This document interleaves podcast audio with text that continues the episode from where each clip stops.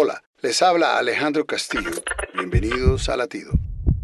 Mateo 5:3 Bienaventurados los pobres en espíritu, porque de ellos es el reino de los cielos. Como todas las palabras de Jesús, esta afirmación es controversial.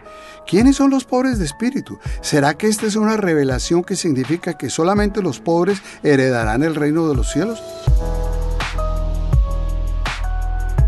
Absolutamente no. Más bien esta es una palabra poderosa de consuelo. O sea que los que afirman y admiten su crisis y ruegan con humildad que no pueden solos y necesitan de Dios, Él los va a ayudar y punto. Por ejemplo, las personas que abusan del alcohol solamente pueden ser rehabilitados cuando admiten que lo son y que no pueden salir de ese problema por sí mismos. Reconocen su pobreza.